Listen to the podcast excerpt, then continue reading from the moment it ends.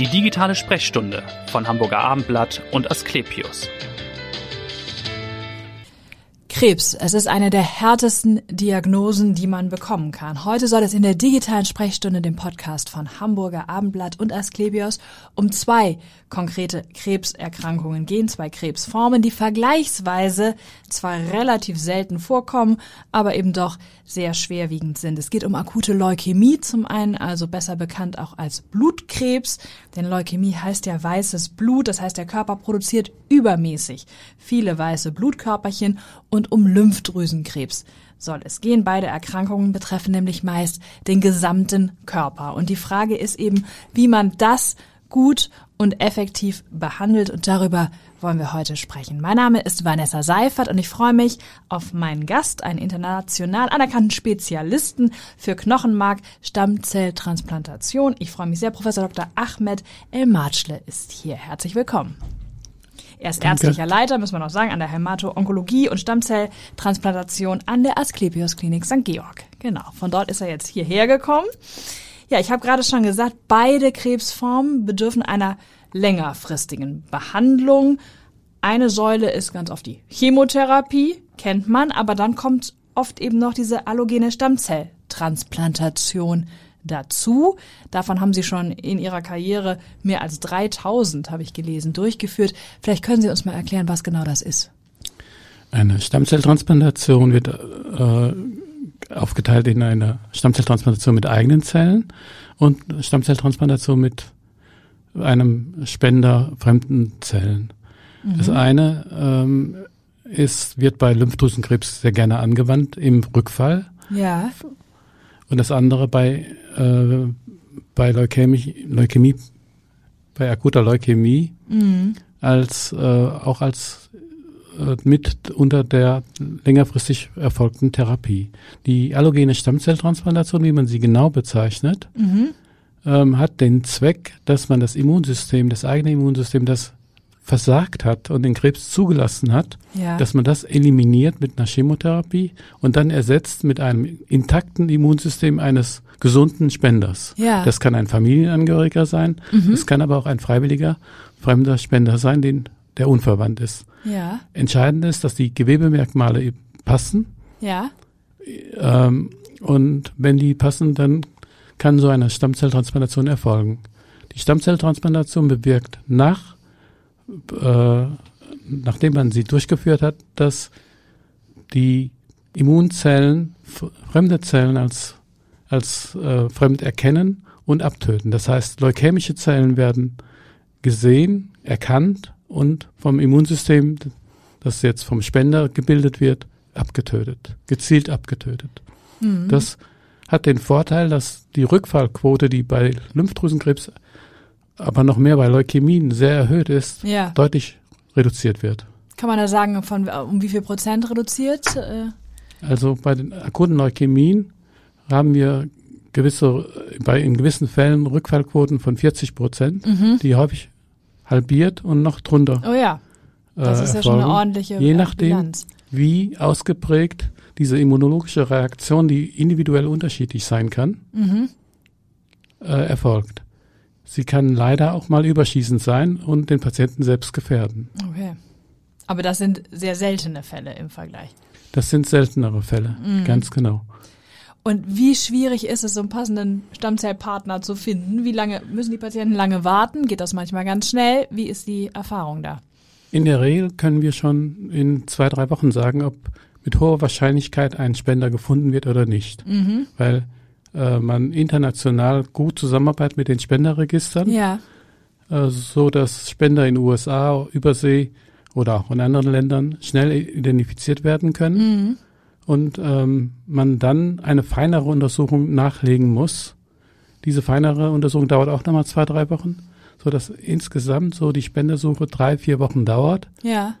Und dann hat man schon in, in den überwiegenden Fällen einen Spender. Für Patienten in Deutschland haben wir mal eine Statistik gemacht, dass wir bei über 80 Prozent einen passenden Spender gefunden haben. Ah ja, okay. Gut. Nicht in allen Fällen ja. findet man einen Spender, aber in den überwiegenden in Fällen. Fällen. Mhm. Und wer kommt dafür in Frage, also für diese Therapie, für diese Transplantation? Kann da, für welche Patienten ist das zielführend? Das sind Patienten, die mit einer Stammzelltransplantation einen deutlichen Vorteil haben. Ja. Äh, das heißt, dass die Rückfallquote deutlich fallen muss. Dann Mhm. sind diese Patienten geeignet für eine Stammzelltransplantation und sie müssen die körperliche Verfassung haben. Ja. Das bedeutet, dass sie keine schweren Begleiterkrankungen haben dürfen Mhm. und nicht über, in der Regel nicht über 75 Jahre alt sein sollten. Ja.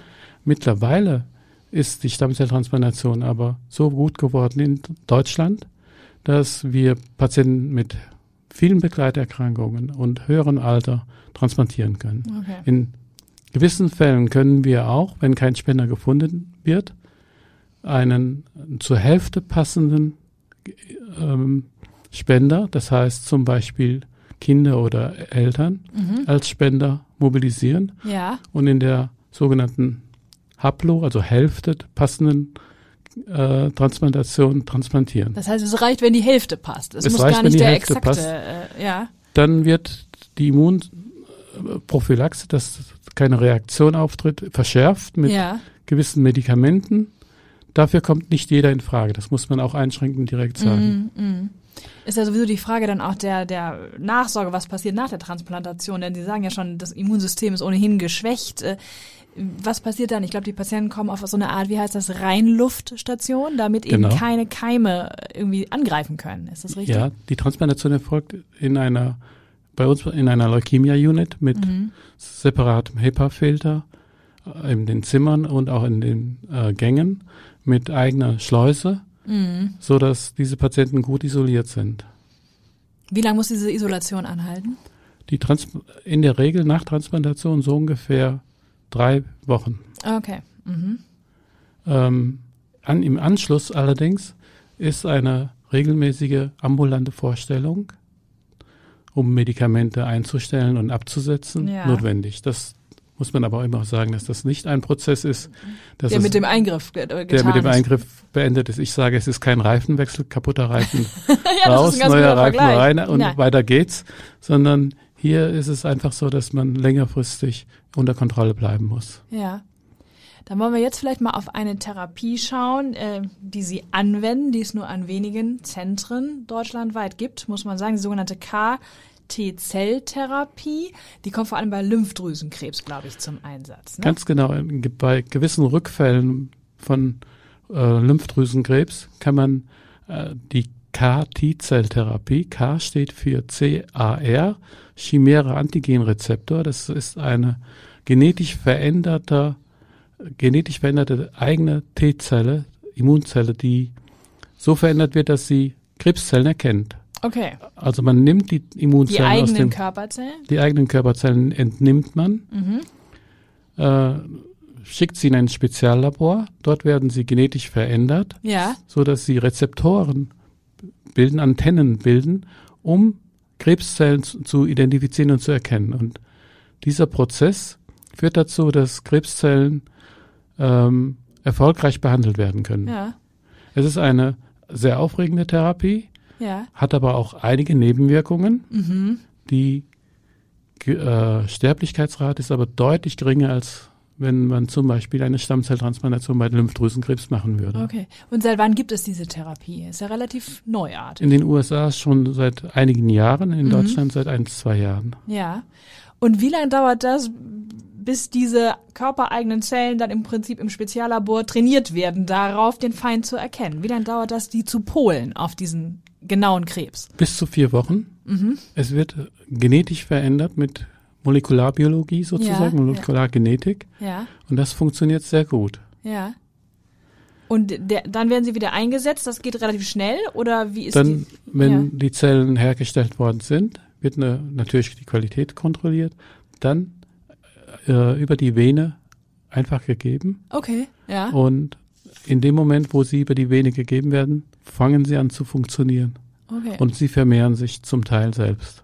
Okay. Und wie viele Zellen braucht man? Wie viele gibt man dann? Kann man das sagen? Man gibt so ungefähr eins bis zwei Millionen Oha, ja. pro Kilogramm Körpergewicht. Also eine ganz schöne Menge dann. Ganz schöne Menge, ja. ja. Das ist äh, rein Rechner, also von der Zahl her sehr groß, aber volumenmäßig ist das jetzt weniger als eine, eine äh, Tasse Kaffee. Okay, okay, okay. Ja, also ungefähr eine Tasse Kaffee, 200 Milliliter und weniger 100 Milliliter. okay. Nun haben Sie schon gesagt, es ist ein aufwendiger und aufregender Prozess, Ja. aber auch natürlich ein sehr teurer, kann ich mir vorstellen, Ja. bei dem Aufwand. Die äh, Behandlungskosten liegen so bei 400.000 Euro. 400.000 300 bis Euro. 400.000 Euro. Und wie oft machen Sie das jetzt zum Beispiel in St. Georg? Wir machen das wirklich nur in seltenen Fällen, wenn Rückfälle da sind. Wir haben nur wenige Fälle gemacht und Mhm. sind sehr zurückhaltend damit, Ja, weil es einfach Riesenkosten sind. klar. Und ähm, der Patient, der diese Zellen bekommt, hat muss auch mit Nebenwirkungen rechnen, die akuten Nebenwirkungen. Deswegen kann das nur in speziellen, speziellen Zentren gemacht werden. Mhm. Es gibt heftige immunologische Reaktionen zum Teil. Was kann das sein? Was können die nehmen? Zum Beispiel, ähm, dass es Kreislaufreaktionen gibt, dass man äh, schockähnliche Symptome äh, Mhm. haben kann, die, wenn man gut vorbereitet ist, gut behandelt werden können. Es ist keine leichte Prozedur, Nee. aber eine sehr wirksame Prozedur. Okay. Und die Sterblichkeitsrate ist sehr gering, Ja. trotz dessen, dass viele Nebenwirkungen auftreten. Okay, und äh, für wen kommt das nochmal ganz konkret in Frage? Sie haben auch gesagt, also Lymphdrüsenkrebs, klar, und im Grunde Ja. ein Rückfall bei Lymphdrüsen. Ein Rückfall. Und zwar sollte der Patient schon eine Stammzelltransplantation mit eigenen Zellen gehabt haben am Ja. besten. Ja, Und wenn er dann noch einen Rückfall bekommt und ungeeignet ist, zum Beispiel für eine allogene Stammzelltransplantation, Mhm. dann ist die KT-Zelltherapie die richtige Therapie dafür, für Okay. ihn. und theoretisch, nur sagen Sie, es kommt in seltenen Fällen, wird es angewandt aufgrund auch dieser, des Aufwands und der Kosten, aber bei Kindern beispielsweise kann es auch gemacht werden. Schon, Genau. ne? Bei Kindern wird es sogar bei gewissen Formen von akuter Leukämie, Ja, Blutkrebs, ähm, angewendet. mhm. Äh, da ist äh, die Limitation bis zu 25 Jahren im Rückfall der Leukämie Ja. gegeben. Wir behandeln aber keine Kinder. da sind wir schon. bei- Wen, wen behandeln Sie am häufigsten? Wer, wie viele Patienten sehen Sie in St. Georg? Können Sie das sagen, so in der Woche? Und was sind die häufigsten Bilder, Also die Sie sehen? wir sehen relativ viele Patienten ja, ähm, und wir sehen viele Patienten mit Lymphdrüsenkrebs und Leukämien. ja. Das ist unser Schwerpunkt. Aus ganz Norddeutschland oder aus dem ganzen Bundesgebiet dann folglich auch, wenn Sie. aus dem ganzen Bundesgebiet würde ich nicht sagen, Mhm. sondern eher aus Norddeutschland und Mhm. eben viel aus Hamburg. Mhm. Und ähm, ja, Das ist, genau, das sind natürlich die, sind die Hauptfelder. Vielleicht zu Ihnen persönlich nochmal, warum sind Sie Arzt geworden und warum haben Sie sich ausgerechnet für dieses Fachgebiet entschieden? ja, ich wusste erst nicht, was ich machen sollte. Dann habe ich mir gedacht, ich mache irgendwas, wo ich ähm, irgendwie was Positives tue und Ja. habe dann mich mit dem Arztberuf äh, warm gemacht und dann wollte ich eigentlich zunächst dieses Fach, das ich mache, nicht machen, bis ich dann In Das- Tübingen haben Sie, glaube ich, studiert Tübingen, dann, ne? Also Sie haben sich, genau. habe ich mhm. studiert, genau, und war dann lange Zeit in Essen in Ja. der Hämato-Onkologie dort, Die auch recht bekannt ist, ne? die recht ja. bekannt ist, und habe dann gesehen, dass die Behandlung von Patienten mit Blutkrebs oder Lymphdrüsenkrebs oder auch mit Krebs überhaupt eine Herausforderung ist. Man braucht Mitgefühl, Empathie, viel Empathie, damit man Ja. weiß, was diese Patienten durchmachen. Weil es natürlich auch ein sehr lang, langer es ist ein Prozess. langwieriger Prozess und es ist ein Prozess, wo die Patienten sehr viel Angst haben. Ja, Und ähm, mir fällt es nicht schwer, die Hand zu reichen und den Patienten an der Hand ja, durch die Therapie zu führen. Ob sie jetzt gut verläuft oder dass es schlecht verläuft. ja. Ähm, es ist einfach schön zu sehen, wenn man Menschen die Angst nehmen kann Mhm. und sie führen kann. Und wenn es dann erfolgreich läuft, es läuft nicht immer erfolgreich, aber es ist sehr häufig erfolgreich, dann ist es ein unheimlich genugtuendes Gefühl, Ja, äh, dass man äh, geholfen hat, äh, diese unheimliche Angst, die tagtäglich bei dem Patienten liegt, mhm. ähm, nehmen zu können. ja, Und das geht nur dann, wenn man, wenn man als Teamplayer arbeitet. Mein Team ist eingeschworen darauf, Mitgefühl zu haben, Patienten zu führen ja. und ähm, macht es hervorragend. Ich kriege bei meinen Visiten ständig positive Rückkopplungen. Ja, das ist doch gut. Ja, Ja, und freue mich dann, ähm, ja. dass die Patienten das von selbst erwähnen. Mhm. Es ist eine Herausforderung, es kann nicht jeder machen. Man muss dazu geeignet sein, Patienten zu führen und sich hineinzudenken, was der Patient macht. Über welchen Zeitraum, was sagen Sie, wie lange dauert denn im Schnitt diese Therapie? Wie lange begleiten Sie tatsächlich den einzelnen Patienten? Patienten werden so ungefähr drei bis sechs Monate behandelt. Ja. Äh, ungefähr genau die gleiche Zeit auch die akuten Leukämie-Patienten. Mhm. Und Ähm, gelten die dann als noch- geheilt eigentlich, wenn die dann sozusagen, naja, noch Geheilt? nicht, ne, nach fünf Jahren Genau, frühestens. wir sind da auch zurückhaltend und Ja. sprechen nicht von Heilung erst dann, wenn wirklich eine gewisse Zeit vorübergegangen ist. Ja. Ich muss noch eins einfach erwähnen. Ich bin mal von einer Klasse an einem Gymnasium hier in Hamburg besucht worden und man hat mich gefragt, wer Ja. meine Helden sind. Ja. Da habe ich gesagt, es sind meine Patienten. Die, die haben jeden Tag die Angst vor der Erkrankung. Das Mhm. ist eine Erkrankung, die sie nicht herbeigewünscht haben, nicht Nee. mit der sie fertig werden müssen, jeden Tag. Und ähm, wenn man jetzt überlegt und selbst mal eine Krebsdiagnose Mhm. in Verdacht gehabt hat, dann weiß man, was diese Patienten durchmachen. Ja, das stimmt. Ja, Und ähm, dann kann ich nur sagen, Hut ab. ja das, das glaube ich. Das ist auch eine schöne Anekdote. Dann vielleicht die letzte Frage noch. Was machen Sie, wenn Sie nicht in der Klinik sind, in St. Georg und Ihre Patienten Also begleiten versuche, und mich therapieren? sportlich zu bewegen. In der raren Freizeit. Ne? in der, ja. zum Beispiel eine Alsterumrundung Klar, das liegt in St. Georg ja nah. liegt ne? in St. Georg auf der Hand. ja. Das mache ich ein, zweimal in der Woche. Aha, okay. Fahre ein bisschen Fahrrad und ähm, versuche gelegentlich Motorrad zu fahren. Ja. Dann wünschen wir Ihnen schöne Touren jetzt in diesem Sommer noch und vielen Dank, dass Sie aufgeklärt haben über ein ja doch sehr komplexes Thema auch. Vielen, vielen Dank für die Einblicke. Schön, dass Sie war, da Sehr bei uns gerne. waren. Und hören Sie Danke gern auch. wieder rein in die nächste digitale Sprechstunde. Vielen Dank. Gerne.